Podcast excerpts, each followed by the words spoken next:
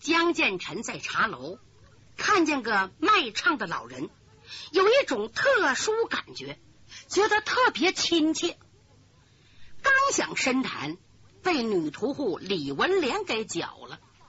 李文莲从少林寺抢来丹药，非让江建臣吃了不可。吃一粒还不行，逼着吃了三粒，他才把剩余的药收了起来。江建臣回身想找那父女俩谈一谈，扭头一看，嗨，江建成急坏了。不但那父女俩不见了，所有喝茶的茶座一个人都没了。是啊，谁还敢在这坐呀？刚才李文莲把一对壮汉，一个捅瞎了眼睛，一个掰折手腕子。全吓跑了，江建成这个急呀！哎呀，小师妹，你你可真误事！李文莲不知道怎么事啊？三哥，你怎么又生气了？我没惹你呀！哎，行了，行行，别说了。江建成也不好跟他细说，转身要走。哎，三哥，我可找到你，你怎么走啊？你得跟我走。好，我跟你走。李文莲见找到心上人，挺高兴，把他拉到个酒楼。吃喝一直到天色将晚，李文莲详细的问江建成到这干什么，江建成才把寻找父母的事说了一遍。李文莲听了，比江建成还着急呢。江建成知道他天不怕地不怕，就不怕事儿大，怕他惹祸。告诉李文莲，你要听我的，你要在这儿，一切行动都听我的，要不然你走。行行，我都听你的。江建成把他领到兴隆客栈。单独要了房间，叫他休息。江建成每天都到街上各处打听，一点消息都没有。转眼到了第三天，缺德十八手李明从京城赶回承德，一眼瞧见女屠户，可把他吓坏了。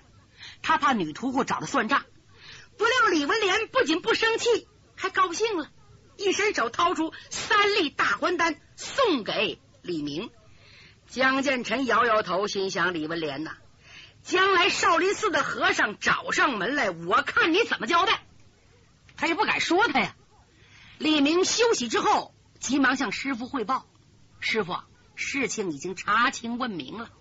到了京城，我见着老驸马冉星，从冉星嘴里才知道，杨碧云在宫中伴读的公主就是他的妻子金平公主。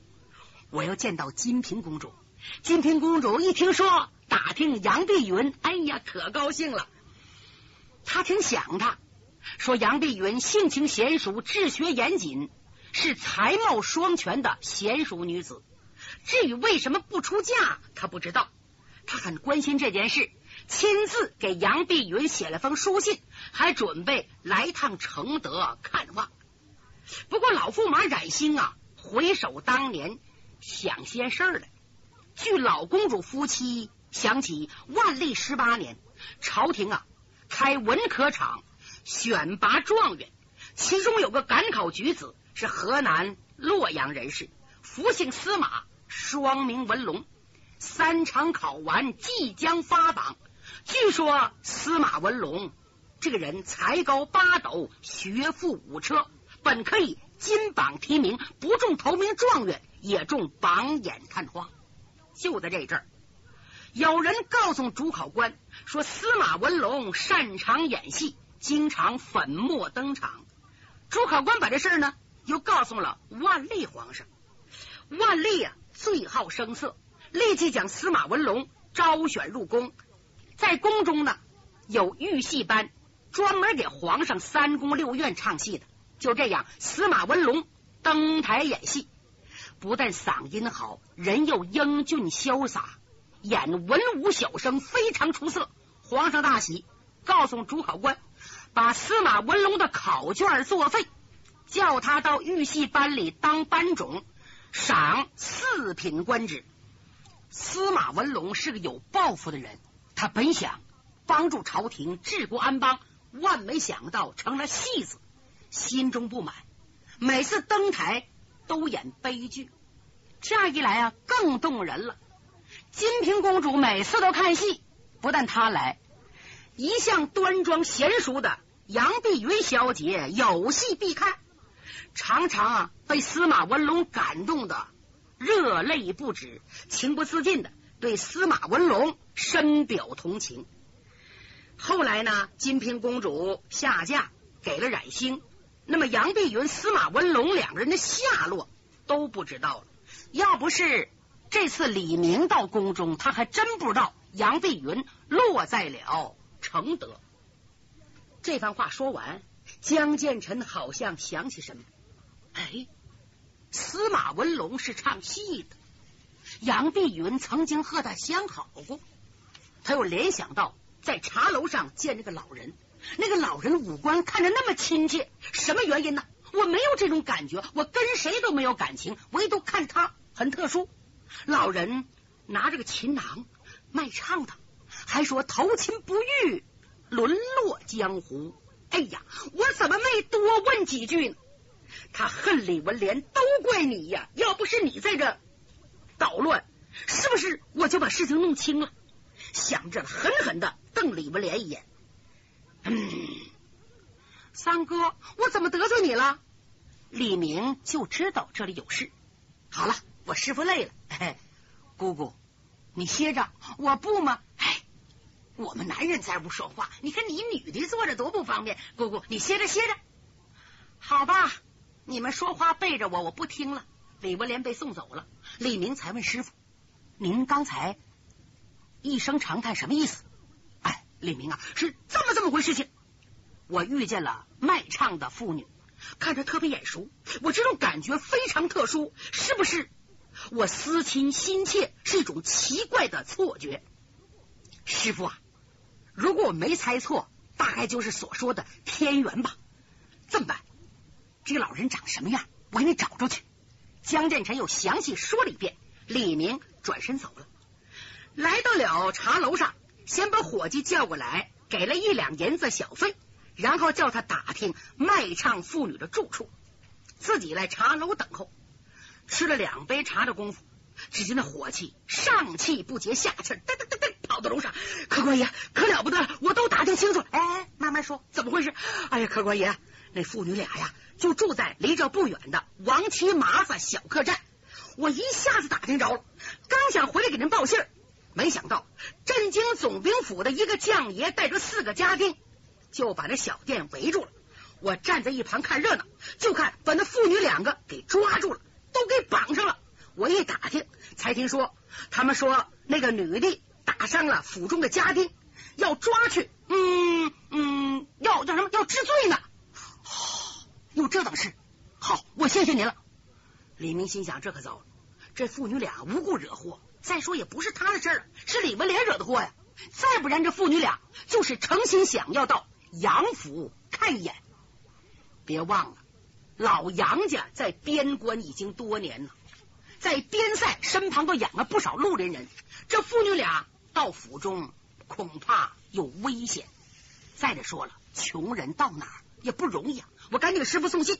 就这么，他往回走，一边走啊，他一边嘟囔：“哎呀。”这个事儿啊，多亏没让屠户姑娘知道，要叫她知道啊，可就糟了，非闹翻个不可。屠户姑娘刚说完，就觉得背后有人把他两根大筋掐住了。哎，谁？好那个缺德小子，当那里把我捧上天，背后骂我屠户，我掐断你两根大筋，你再骂我。李明一听，嗨，女屠户李文莲。李明啊，净捉弄别人了。今天好嘛，叫姑娘把他给制住了。姑姑，我不是骂你，我是捧你呢，我夸你老厉害。胡说！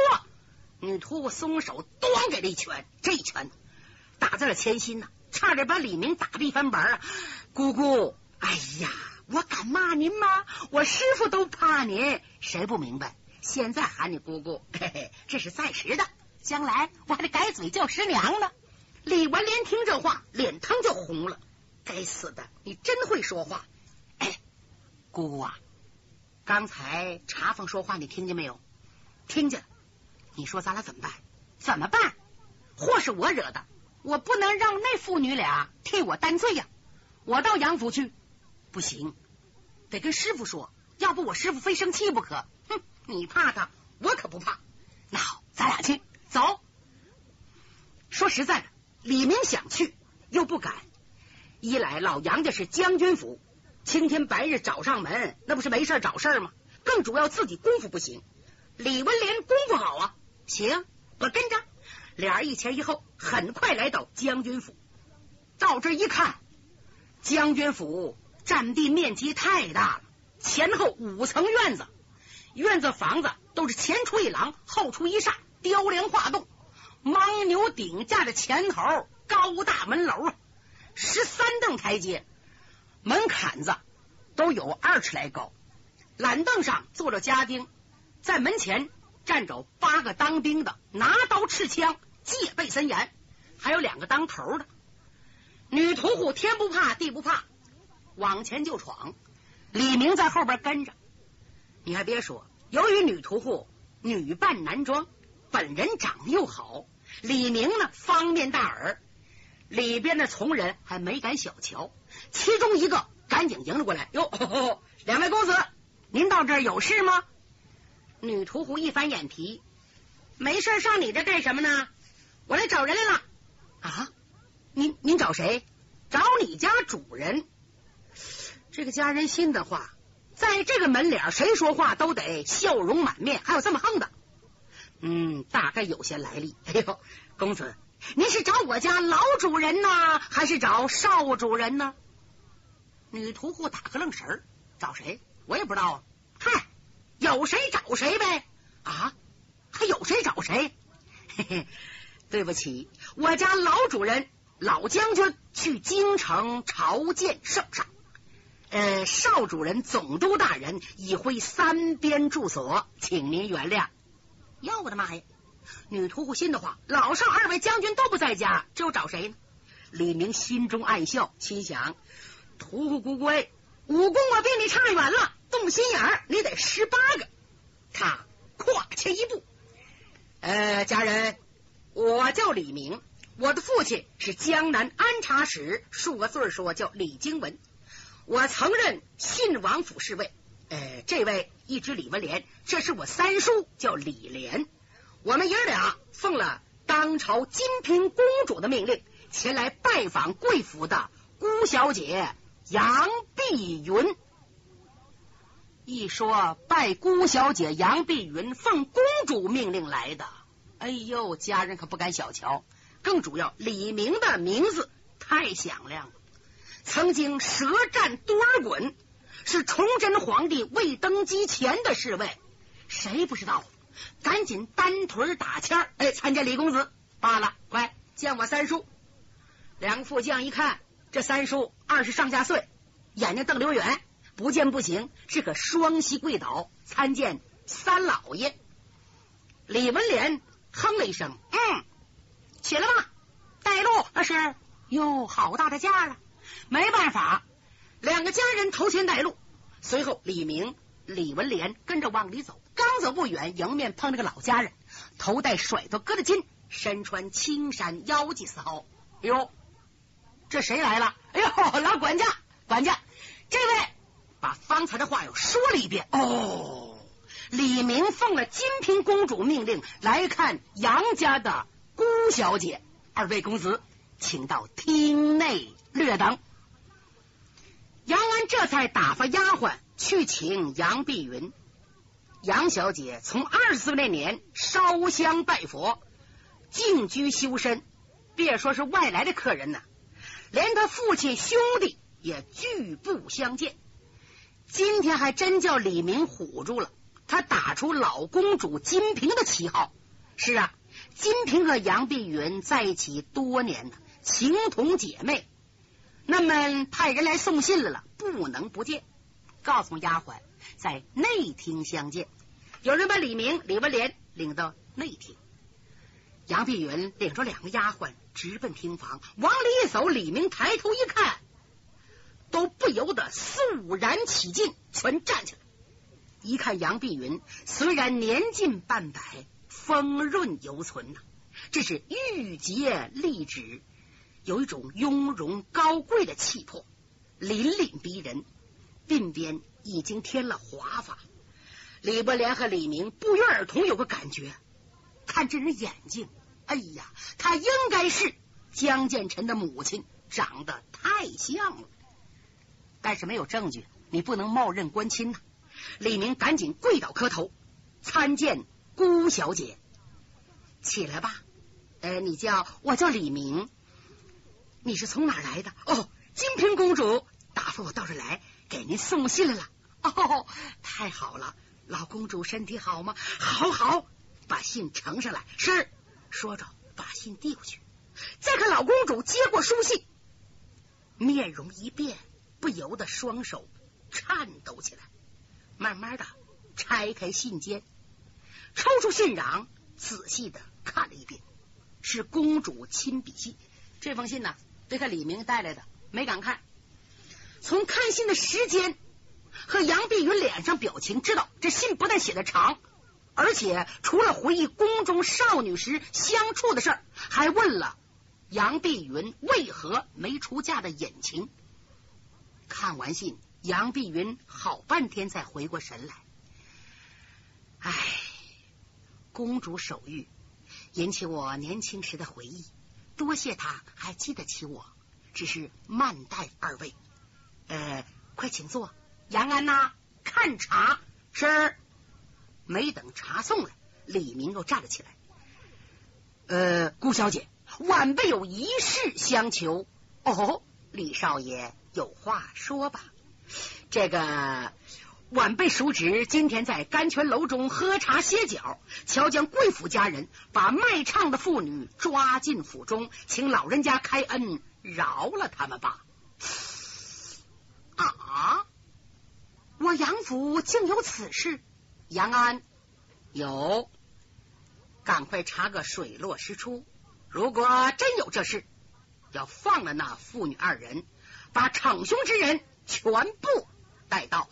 是杨安转身退下，杨碧云打个嗨声：“唉，老妇年迈，又因终日礼佛，舍弟在边塞军务繁忙，家中疏于教管，让二位见笑了。”说着，紧皱眉头，注视厅门。这一下子把女屠户看呆了。哎呦，这个神态！太像江建臣了！就在这阵儿，从外边进来四个彪形大汉。杨安上前施礼：“呃，回姑小姐，小奴查实确有此事。幸喜的是，那妇女刚刚被带来，没有遭受凌辱，请姑小姐开恩。这四个人就是带那妇女两个人的家人。”杨碧云把脸一沉：“杨安呐。”你是我家老人了，一向办事忠诚，本不该责怪你。但是在贵客面前，竟敢给他们开脱罪责。按我以往的性子，冲你刚才那一句“刚被带来，没有遭受凌辱”，就该掌嘴。你重说一遍，是刚被带来呢，是刚被抓来？为什么平白无故把人家妇女抓进府？呃，顾小姐，老奴问过了。那个女子伤了我们家人，一个给断了手腕，一个伤瞎了眼睛。哦，那女子为何伤人？这个李文莲站起来了，老人家为什么伤啊？我亲眼见到的，是因为你的家人调戏那个女的，我暴打不平，人是我伤的，要找你找我，跟那父女俩无关。哦，原来如此，你做的很对，李少爷，请坐。杨安，呃，在，你好大的胆子，你为何姑息养奸？回顾小姐，因为那四个人是少主人的亲随，刚到府中不久。哼，不管什么人进了杨府，就遵循杨府家规，每人杖责八十。押奔三关，叫少主人另行发落。你管教不严，记大过一次。等老将军回府，再做处置。再给卖唱妇女四十两纹银，好言安慰，送出府去吧。是是，杨碧云真不愧将门之女，又在宫中伴读多年，处理事情条理分明。李文莲和李明非常佩服，正想告退，不料杨安出去又回来了。顾小姐，卖唱的妇女不收银子，他们只要求要求什么？要求说呀，杨安为何吞吞吐吐？呃，他要求要见顾小姐一面。啊，他要见我，看来十步之内必有芳草。我轻看了人家，像这样狐假虎威、随意抓人，焉是几个钱能打发走的？杨安呐，你给我惹麻烦了，好吧？有请他们父女二人，让我亲自赔礼道歉。是。李文莲听了这话，更加钦佩了。不一会儿，杨安领了一老一少来到客厅。那老人刚踏台阶，杨安说：“呃，呃，这位老者，你看上边就是我家姑小姐。”那个卖唱老人始终是微闭双眼，突然睁开了眼睛，两眼唰放出两道光来，落在杨碧云身上。等他看见杨碧云。脸色苍白，脚步踉跄，不会动了。杨碧云猛然瞧见这个老者，唰，脸都白了，浑身直哆嗦。杨碧云赶紧把眼睛闭上。呃，杨安，快替我向这位老人家致歉，请他们父女到内书房休息，等我送走了客人，再亲自向他们道歉。说到这儿。已经浑身瘫软的不会动地方，吓得丫鬟婆子一阵忙乱，搀着他往后去。李明趁此机会向女屠户使个眼色，立即告辞，两人走了。杨碧云也没有多留。就这样，李明和李文莲回到兴隆客栈，见着江建成，把刚才看到的经过详细的说了一遍。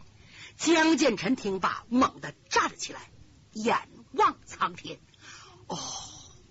看这意思，我江建成认祖归宗有希望了。哎呀，无凭无证怎么办呢？李明一拉李文莲的衣襟，意思说：“你去跟我师傅商量商量，我是当晚辈的，不好说话。”然后李明出去了。女屠户点上蜡烛，轻轻的靠在江建成身边，恭喜三哥哥。现在看。杨家既是三哥哥的老娘家，那个姑小姐像你的母亲。今晚上我一定查个水落石出。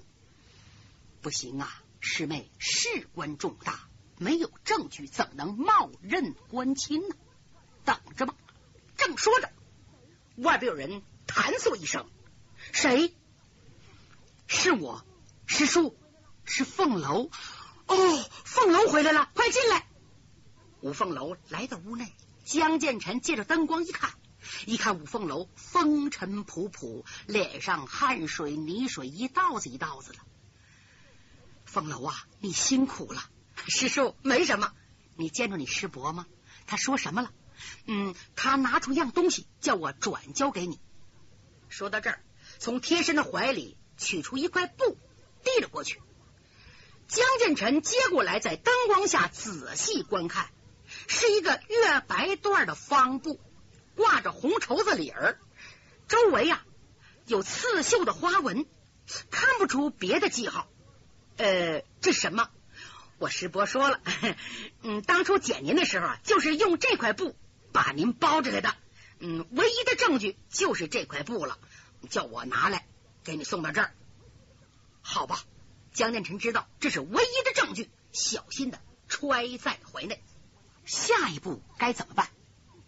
我拿着布片到杨府去找老小姐，说是我认母，不行，那是骂人家呢。因为杨小姐谁都知道是未出闺阁的大姑娘，突然来个二十七八岁大小伙子认娘，那简直打人嘴巴，不能认。再者说，万一要不是呢，不成了天大的笑话。还有那个老人是不是我父亲？很难说，哎，有了，何不今天我夜探杨府？就这样，他告诉李明、五凤楼和李文莲，今天晚上你们好好睡觉，谁也不许动，我到杨府去。就这样，大家各自休息。